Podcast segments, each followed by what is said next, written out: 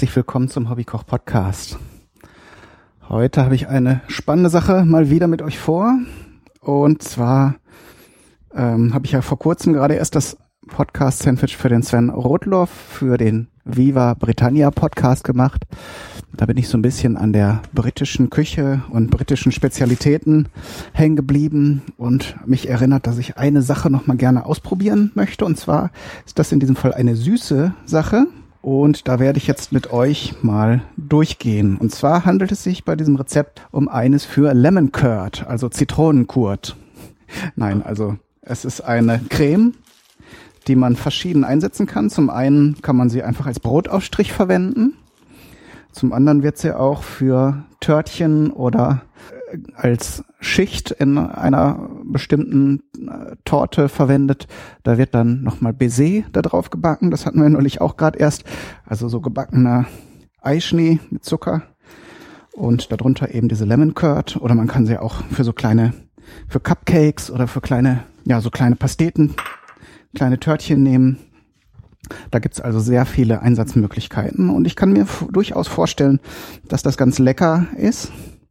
Ich habe jetzt hier die Zutaten schon abgewogen und auch für euch fotografiert, damit ihr mal wieder einen Eindruck habt. Ich habe die letzten Male jetzt die Zutaten nicht fotografiert, äh, sondern nur das Ergebnis. Aber in dem Fall habe ich mir jetzt mal wieder die Zeit genommen und das alles vorbereitet.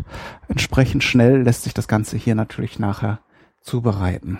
Das heißt, so ganz schnell dann auch wieder nicht. Es gibt zwei Dinge, die erfordern noch ein bisschen Zeit, die ich jetzt nicht vorbereitet habe. Das eine äh, sind die Zitronenzesten.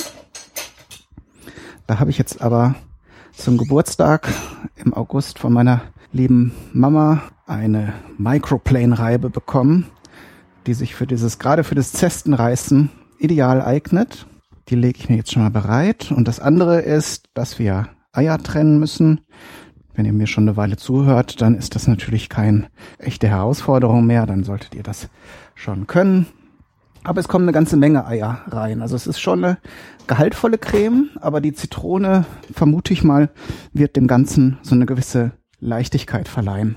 Also ich habe jetzt in den Beutel schon mal reingetan ähm, 100 Gramm Butter, dann kommt jetzt ein Gramm, nee, ein halbes Gramm Salz, also sagen wir mal drei Prisen, was ihr so zwischen zwei Finger nehmen könnt. Einfach so als Gegengewicht zu dem, zu dem Süßen.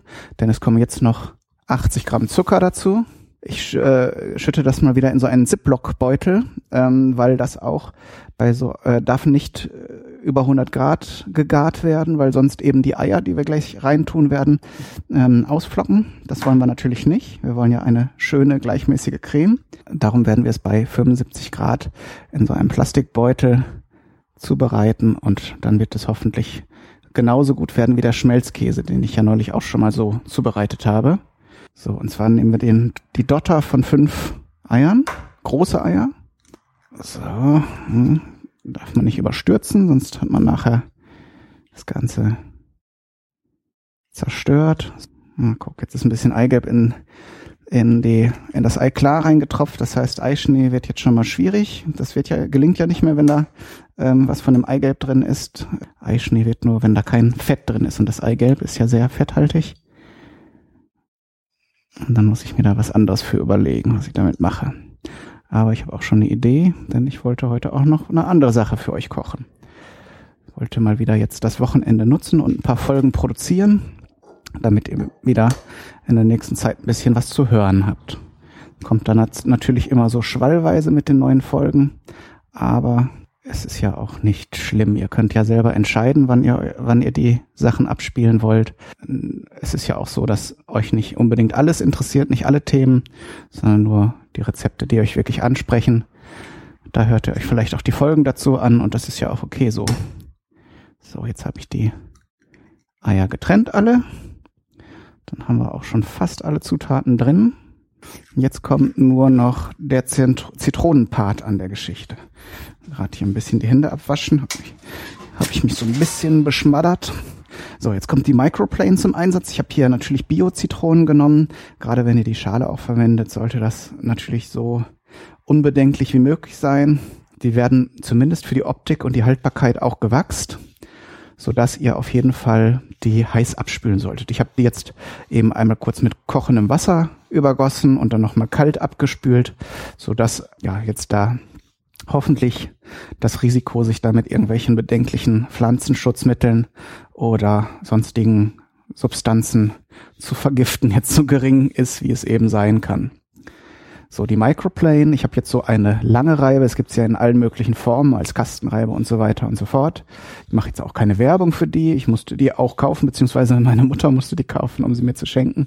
Aber äh, einen Tipp wollte ich euch noch mitgeben, wenn ihr auch so ein Ding habt, die haltet ihr am besten mit der Reibeseite nach unten und dann sind, ist die am Rand so hochgebogen, auf, also sozusagen auf der Rückseite. Und wenn ihr diese Rückseite nach oben haltet, dann sammelt sich der der Abrieb, beziehungsweise hier in dem Fall die Zitronenzesten in diesem Käfig, der sich da bildet. Und vor allen Dingen könnt ihr so ganz gut immer beobachten, ob ihr schon zu dem Weißen der Zitrone vorgedrungen seid.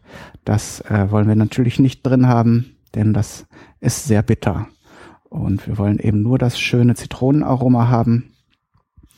Und das nehmen wir eben auch von den Schalen der beiden Zitronen, die wir hier einsetzen werden, äh, mit.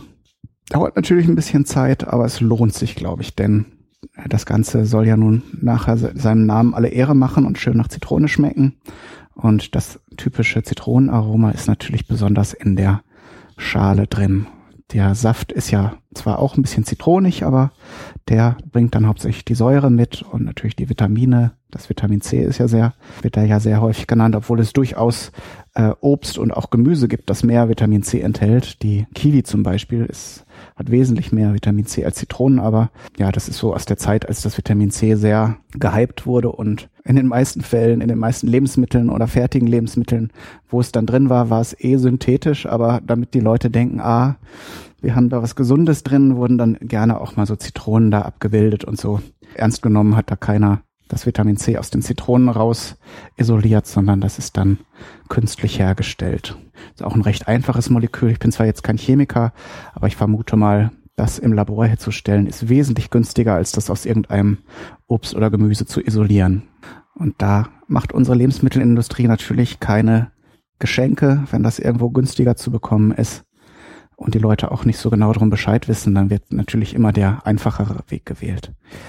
Bisschen schade, aber vielleicht gibt, äh, vielleicht äh, denken die Menschen da ja auch mal um.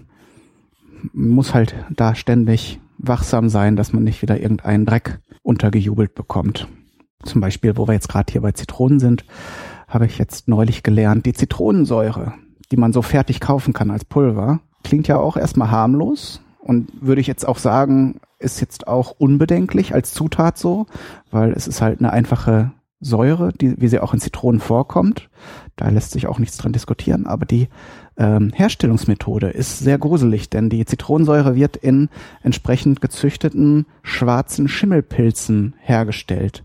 Also Aspergillus niger, das ist genau der Schimmelpilz, der ja, der auch an den Wänden wächst, wenn, wenn es zu feucht ist oder auf dem Komposthaufen oder in diesen Komposttonnen gab es mal, wenn die zu schlecht belüftet sind, äh, wächst da auch dieser schwarze Schimmel drin und der steht zumindest sehr stark in Verdacht, ähm, Allergien auszulösen. Das ist nicht unbedenklich. Und auch wenn man jetzt sagen würde, aus der Sicht der Chemiker oder der Lebensmittelindustrie, das wird natürlich stark aufgereinigt und enthält nachher 99, irgendwas. Also 100 Prozent kann man einfach technisch nicht hinbekommen, äh, egal um was es geht. Dann, wenn du wenn du irgendwas künstlich herstellst und aufreinigst, ähm, dass du nachher das reine Zeug hast, dann bleibt immer auch ein bisschen was von den Nebenprodukten und den und den Ausgangsstoffen oder in dem Fall vielleicht auch ein bisschen was von dem Schimmelpilz Toxin drin.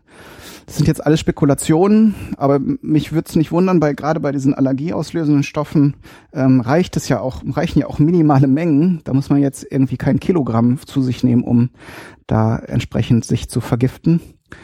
Von daher bin ich da jetzt wesentlich vorsichtiger mit Zitronensäure. Ähm, vielleicht zum, zum Wasserkocher sauber machen geht's. Äh, aber jetzt, um das zu irgendwelchen Gerichten zuzufügen, werde ich mir das jetzt in Zukunft mehrmals überlegen, ob ich das äh, verwenden möchte. Wahrscheinlich eher dann Zitronensaft. Da hat man dann nämlich auch noch ein bisschen Aroma dazu. So, das war die Predigt für heute. In der Zeit habe ich jetzt hier schön die Zitronenzesten von den beiden Zitronen abgemacht und die auch schon durchgeschnitten. Jetzt presse ich hier noch den Saft aus der beiden Zitronen. Das kommt nämlich auch noch mit dazu. Ich habe jetzt hier so einen Literbeutel, da passt das die Menge, die ich jetzt euch eben vorgesagt habe, beziehungsweise die, die nachher auch im Blog stehen wird, passt äh, da ganz gut rein. Und dann kommt das nachher ins Wasserbad, das ich natürlich entsprechend temperiere. Ich presse natürlich den Saft jetzt hier durch ein kleines Küchensieb. Das ist natürlich auch unzählige Tricks, damit die Kerne nicht direkt da in die, in die Mischung reinfallen, aber der Klassiker ist halt immer noch das Sieb und das hatte ich jetzt gerade zur Hand. Da haben wir jetzt alle Zutaten vom Zitronenkurt in einem Beutel. So, und jetzt nehme ich wieder das schöne Küchenthermometer, das ich von Bumuckel und 4xB bekommen habe zum Geburtstag. Yay!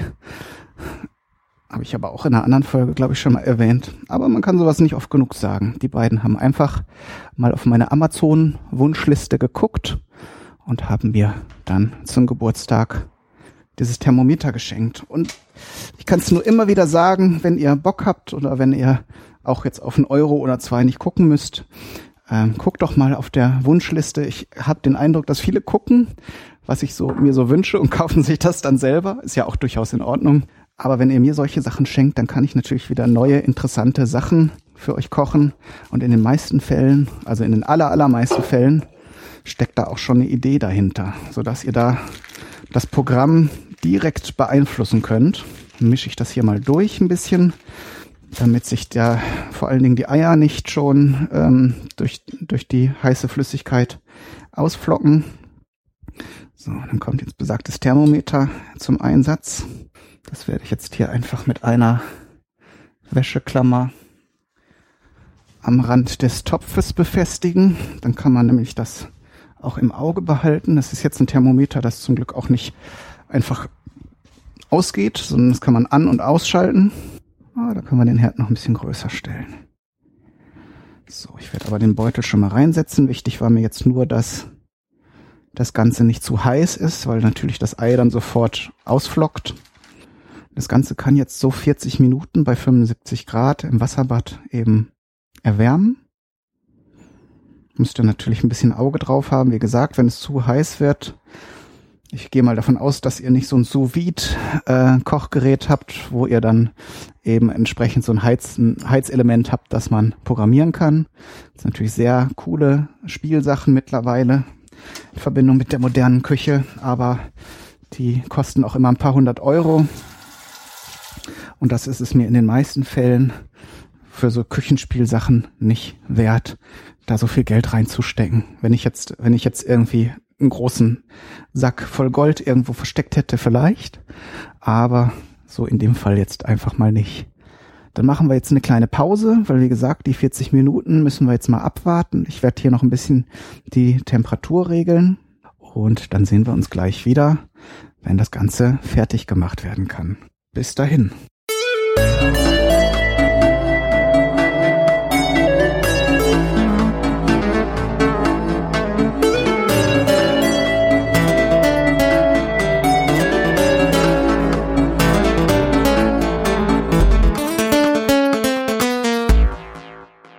Jetzt ist die Zeit um. Ich habe das Ganze auch schon mal fertig gemacht. Ich erzähle euch noch mal kurz, wie man den Lemon Curd dann zu Ende macht. Nach den 40 Minuten bei 75 Grad gebt ihr einfach den Inhalt des Ziploc-Beutels dann in einen Mixbehälter und haut da einfach den Pürierstab rein mit höchster Geschwindigkeit und mixt das so eine halbe bis eine Minute, bis es eine gleichmäßige Masse ergibt. Das Ganze ist dann sehr, sehr fein. Wenn ihr diese Zesten, also diese Zitronenschalenstückchen da nicht drin mögt, könnt ihr das Ganze auch nochmal durch ein Sieb äh, streichen. Ich habe da jetzt kein Problem damit, gerade weil die jetzt äh, auch sehr fein sind und sehr dünn, gibt das halt beim Essen hin und wieder nochmal so einen kleinen aromatischen äh, Zitronenkick. Und von daher ist das okay. Wie gesagt, der Einsatzzweck, so der Klassiker ist auf Toastbrot, geröstetem Toastbrot, ähm, vielleicht auch noch Butter drunter, aber es ist ja auch Butter drin Von daher wird's auch ohne gehen. Das Ganze schmeckt sehr fein, erinnert mich jetzt vom Geschmack her, und das ist bei den Zutaten auch nicht weiter verwunderlich, wie eine sehr, sehr zitronige ähm, äh, holländische Soße, also Sauce Hollandaise. Ja, es ist Ei drin, es ist Butter drin, das sind so die Hauptzutaten und da äh, machen sich natürlich die Parallelen bemerkbar. Das Ganze habe ich jetzt in ein Glas abgefüllt und lasse es abkühlen. Da kann sich natürlich am Geschmack dann nochmal bisschen was verändern. Auf jeden Fall hat das Ganze eine sehr schöne, feine, cremige Konsistenz. Also ich kann mir das sowohl als Schicht in Torten, Törtchen auf Kuchen vorstellen, als wie gesagt auch als Brotaufstrich. Das werde ich jetzt in der nächsten Zeit mal testen. Ich wünsche euch viel Spaß beim Nachkochen, beim Ausprobieren. Dann wünsche ich euch alles Gute. Bis zum nächsten Mal. Euer Kai, Daniel, du.